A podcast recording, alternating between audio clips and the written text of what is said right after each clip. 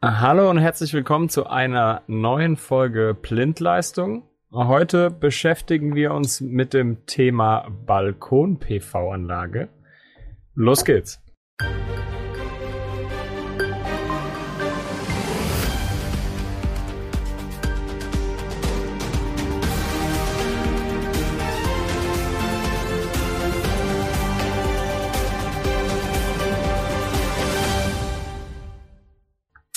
Gegenüber von mir sitzt heute Dominik. Er wird äh, Frage und Antwort stehen, was das Thema Balkon-PV-Anlage betrifft. Lass uns einfach mal reinstarten. Das Thema ist derzeit, ja, äh, ich will nicht sagen omnipräsent, dafür ist vielleicht noch zu klein, aber.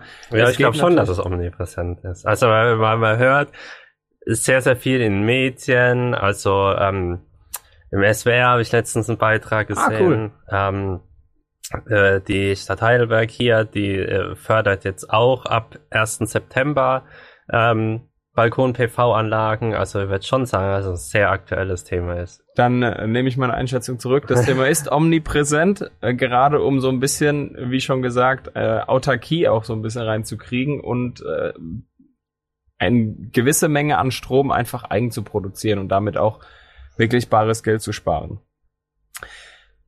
Dominik, wie können Mieter eigentlich von einer Balkon-PV-Anlage profitieren? Naja, im ersten Schritt ist es ein sehr, sehr einfacher Weg, ähm, auch in der Energiewende teilzuhaben. Das heißt, auch wenn man im Mietverhältnis ist, äh, sich eine Wohnung oder ein Haus mietet, ähm, dass man dort äh, Energie auch grün erzeugen kann. Und dass man mal so einen kleinen Vergleich hat, also wenn man jetzt zum Beispiel ein PV-Modul aufstellt mit einer Leistung von 500 Watt, und äh, es äh, erzeugt natürlich nicht das ganze Jahr über gleich viel. Im Sommer, wenn die Sonne höher steht ähm, und es richtig ausgerichtet ist, natürlich mehr als äh, wenn die Sonne tief steht.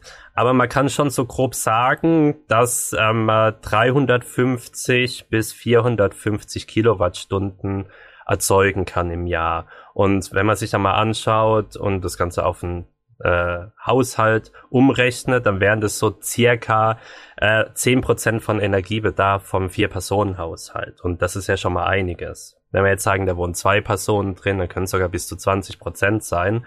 Ähm, das heißt, da kann ich schon wirklich einen großen Teil von meinem Energieverbrauch dann auch selber erzeugen. Und ein Fünftel des Jahresverbrauches von einer Wohnung, in der du und ich leben, ist schon extrem viel und ist auch eben sehr viel Geld. Genau, gerade es, es wird ja auch ähm, immer mehr Geräte, äh, die auch mit reinkommen, wenn man sagt, man will sein Auto auch noch laden. Das ist dann äh, auch noch eine Möglichkeit, da dann ähm, tätig zu werden und das auch direkt da zu nutzen. Jetzt haben wir geklärt, äh, wie man von einer Balkon-PV-Anlage profitieren kann. Wie installiere ich es überhaupt? Was sind da so die Tipps und Tricks, die du für uns hast? Mm, also im, im Markt ähm, gibt's so grundlegend so zwei Systeme von diesen steckerfertigen PV-Anlagen. Es gibt welche, die werden mit dem Schuko-Stecker ähm, ausgeliefert und es gibt welche, die werden mit dem Einspeisestecker mhm. ausgeliefert. Ähm, grundsätzlich ähm, gibt es was, was dieses Schuko-Stecker sieht, eine, eine kontroverse Diskussion, ob das jetzt entsprechend der Normen ist, weil das Vorschriften gibt, wenn ich äh, dann Gerät dran habe, das Energie erzeugt, dann dürfen die Stifte nicht berührbar sein, mit den Fingern zum Beispiel. Ähm, und das ist bei Schuko-Steckern nicht gegeben. Ähm, grundsätzlich ist die Anlage an sich aber trotzdem sicher, weil die Anlage hat nämlich einen integrierten Wechselrichter, die das Ganze von Gleichstrom auf Wechselstrom ähm, umwandelt. Und dafür ist dann auch ein NA-Schutz äh, integriert, der dort Pflicht ist. Und der schaut einfach danach, wenn der Stecker gezogen wird und damit keine Netzspannung mehr am Wechselrichter anliegt, dass er sofort abschaltet und dann keine gefährliche Spannung mehr an den Stiften anliegt. Also das ist ein Schutz, der schon direkt in diesen Wechselrichter, also in dem System Balkon-PV-Anlage direkt mit integriert ist. Ähm, das heißt, an der Stelle ist es auch ungefährlich. Und ähm, diese anderen Stecker, diese Energiestecker oder Einspeisestecker, die sind schon so konstruiert, dass ich diese Stifte gar nicht erst berühren kann, weil einfach nochmal eine ähm, Kunststoffummantelung drum ist. Jetzt hast du das Stichwort ungefährlich genannt. Kann ich jetzt also auch als Laie dann so eine Balkon-PV in Betrieb nehmen? Ähm, wenn die einen Schuko-Steller hat, kann man das prinzipiell machen, aber das ist äh, jetzt keine gute Idee, wenn man sich da nicht ausreichend Gedanken dazu gemacht hat. So das ähm, das Gefährliche, sage ich jetzt mal, an den äh, Anlagen mit Schuko-Steckern ist nicht, dass da jetzt direkt von den Steckern eine Verletzungsgefahr ausgeht, sondern dass es suggeriert, dass es, dass ich es wie einen ganz normalen Verbraucher, wie ein Toaster, wie ein Kühlschrank äh, in mein Netz integrieren kann. Und das ist eben nicht der Fall. Ähm, man muss sich immer vor Augen führen, dass es ein grundsätzlich äh, ja, was, was ganz anderes wie meine Verbraucher und auch meine Elektroinstallation daheim, die ist darauf ausgelegt, dass der Strom von der zentralen Stelle, in dem Fall vom Netzbetreiber, oder wenn ich da auch schon ähm, eine, ich sag mal, eine normale PV-Anlage habe, dann laufen wir da ja auch immer über den Zählerschrank, auch immer über einen zentralen Punkt. Und von diesem zentralen Punkt äh, werden alle Geräte in den einzelnen Endstromkreisen mit versorgt. Und was aber jetzt hier passiert ist, dass ich in den Endstromkreis gehe und von dieser Seite einspeise. Und darauf ist die Elektroinstallation nie ausgelegt gewesen, dass sowas passiert. Und deswegen ist es sinnvoll, dass man sich die Elektroinstallation auch vom Fachmann vorher anguckt, der das Ganze durchprüft und guckt, ob alles äh, auch so funktioniert, wie ich es mir vorstelle. Und das ist einfach die, ich sage jetzt mal, die Gefahr, dass diese Schuko-Stecker dazu verleiten, ähm, dass ich als Laie die einfach einstecke, ohne mir Gedanken zu machen. Und man muss leider auch sagen, die Hersteller von diesen Balkon-PV-Anlagen suggerieren das auch sehr, sehr stark, dass ich es genauso machen kann, dass ich keine Elektriker brauchen würde. Aber davon würde ich an der Stelle sehr, sehr stark abraten. Heißt also, ein Tipp, den wir unseren Zuhörern definitiv auch geben können, ist, äh, lasst es überprüfen, wenn ihr es privat macht. Und ähm, wenn ihr Elektroinstallateure seid, die uns hört, dann ähm, weist vielleicht auch mal den einen oder anderen Kunden darauf hin, dass dem so ist, dass man das vielleicht noch einmal überprüfen sollte. Genau, also der, der, der, der springende Punkt äh, an dem Ganzen ist, dass ähm, wenn ich so eine PV-Anlage anlege, eine Nutzungsänderung in der Anlage stattfindet. Also ich habe nicht mehr nur einen Energieverbrauch auf dem Endstromkreis, sondern auch eine Energieeinspeisung. Und ähm, in den äh, VDE-Normen ist es dementsprechend auch so hinterlegt, dass wenn ich in meiner elektrischen Anlage eine Nutzungsänderung habe, dass ich die äh, üblichen Prüfungen nach der äh, DIN VDE 0100 600 nochmal durchführen muss, also meine Elektroinstallation überprüfen muss. Und das ist auf jeden Fall immer ein Fall für äh, einen Elektroinstallateur, weil der eben dafür ausgebildet ist, die Gefahren erkennen und beheben zu können. Jetzt vielleicht nochmal konkret, Dominik, was muss denn alles vor der Inbetriebnahme geprüft und angepasst werden, wenn ich mich für eine Balkon-PV-Anlage bei mir daheim entscheide. Also der, der, der große Augenmerk liegt da vor allem auf dem, äh, auf dem Leitungsschutz. Weil wir haben die Problematik, der Strom, der von der Balkon-PV-Anlage produziert wird, fließt nicht über den Sicherungsautomat, der am Beginn vom Endstromkreis ist. Das heißt, dieser Strom wird äh, gar nicht mitgerechnet, wenn ein Fehlerfall auftritt. Und deswegen ist das so äh, der Punkt, wo man am meisten drauf achten muss, ob mein ähm, Sicherungsautomat dafür noch geeignet ist.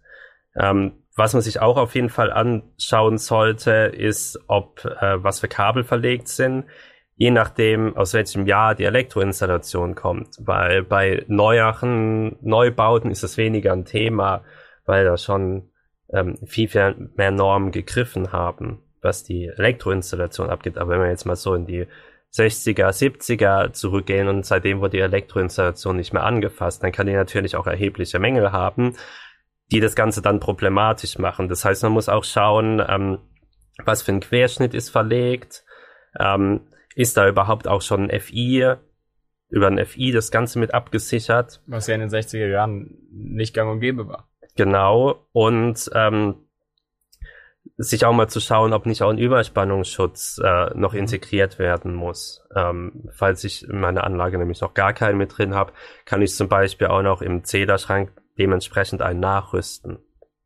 Und ähm, Das sind halt so Sachen, die sich ein Elektriker anschauen muss, dementsprechend Maßnahmen ergreifen muss. Das kann zum Beispiel der Austausch von einem Sicherungsautomat in eine geringere Stromstärke sein. Also wenn ich merke, okay, mit meinem Leitungsquerschnitt, das verlegt ist, mit diesem zusätzlichen ähm, Strom, der durch die PV-Anlage eingespeist wird, das ist, wenn wir über Balkon-PV-Anlage sprechen, ein Limit von 600 Watt.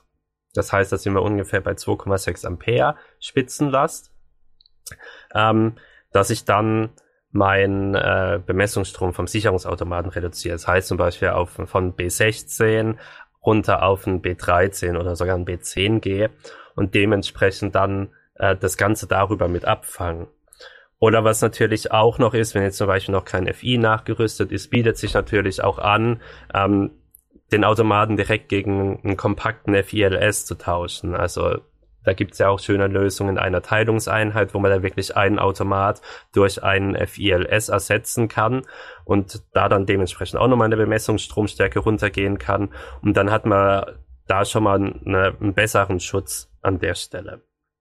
Weil, ich sag mal, also viel ist halt so äh,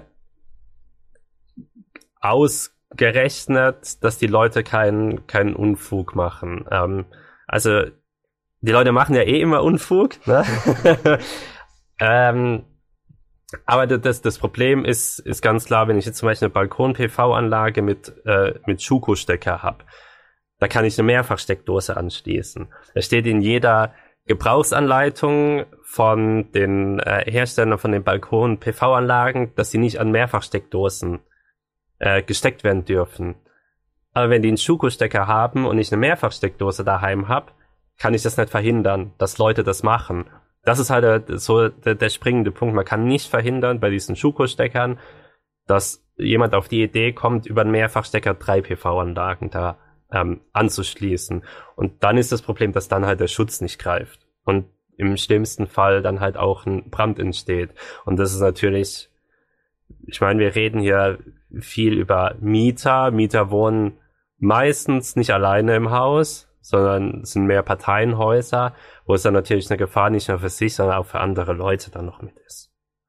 Wenn wir die Punkte also nochmal kurz und knapp zusammenfassen, Dominik, dann äh, müssen wir darauf achten, dass wir schauen, dass ein FI irgendwie äh, da drin ist. Gerade in den alten Wohnungen beziehungsweise Häusern ist das nicht immer der Fall. Als zweites äh, können wir bei dem Leitungsschutz auch schauen, ob wir nicht eventuell äh, eine Stromstärke runtergehen können, Schrägstrich müssen.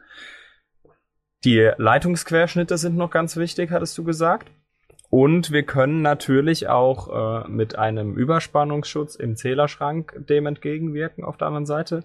Und als fünften Punkt äh, habe ich mir jetzt noch mitgenommen, ist der FILS, den wir dann in weniger Teilungseinheiten auch noch einsetzen können. Darauf achten wir. Genau. Ähm, ein Thema, was beim Leitungsschutz noch wichtig ist. Ähm, der Querschnitt ist natürlich nur ein Teil der Geschichte, die Leitungslänge ist ja nochmal ein anderer Teil der Geschichte.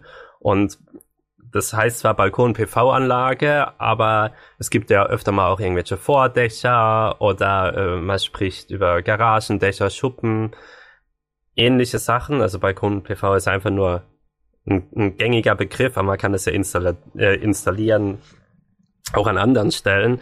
Und dann ist das Thema Leitungslängen natürlich auch noch. Wenn ich das ja irgendwie noch zum Vordach lege, dann kommen da auch noch mal mit schnell ein paar Meter Leitungslängen hinzu, die aber in der ersten Elektroinstallation natürlich nie berücksichtigt worden sind. Ähm, das heißt, da soll der Elektriker auch immer noch ein Augenmerk drauf haben. Zwei Fragen oder zwei Sachen sind natürlich auch noch spannend. So kann ich das einfach aufstellen das ist prinzipiell jetzt mal keine gute Idee. Also man sollte damit seinem Vermieter auf jeden Fall äh, sprechen, ähm, ob das Ganze durchgeführt werden kann, weil natürlich da auch Versicherungsschutz ein Thema ist. Und ähm, als Vermieter sollte man da auch immer darauf achten, dass es die Elektroinstallation auch eine Fachkraft durchführt und gegebenenfalls zum Beispiel eine Einspeisesteckdose aufsetzt, weil damit ist gewährleistet, dass sich die Elektroinstallation angeguckt worden ist. Ähm, und das Ganze muss man an zwei Stellen dann noch anmelden. Einmal beim Energieversorger, das ist einfach so eine einfache Anmeldung, ähm, wo man angibt, äh, dass man das jetzt installiert hat. Da gibt es bei vielen Energieversorgern auch Formblätter für, die man ausfüllen kann. Und dass man sich im Marktstammdatenregister der Bundesnetzagentur noch registriert. Das ist einfach eine Online-Registrierung, ähm, dass man das Ganze auch macht. Haben wir noch weitere Sachen, die wir in unsere Shownotes reinpacken können, Dominik?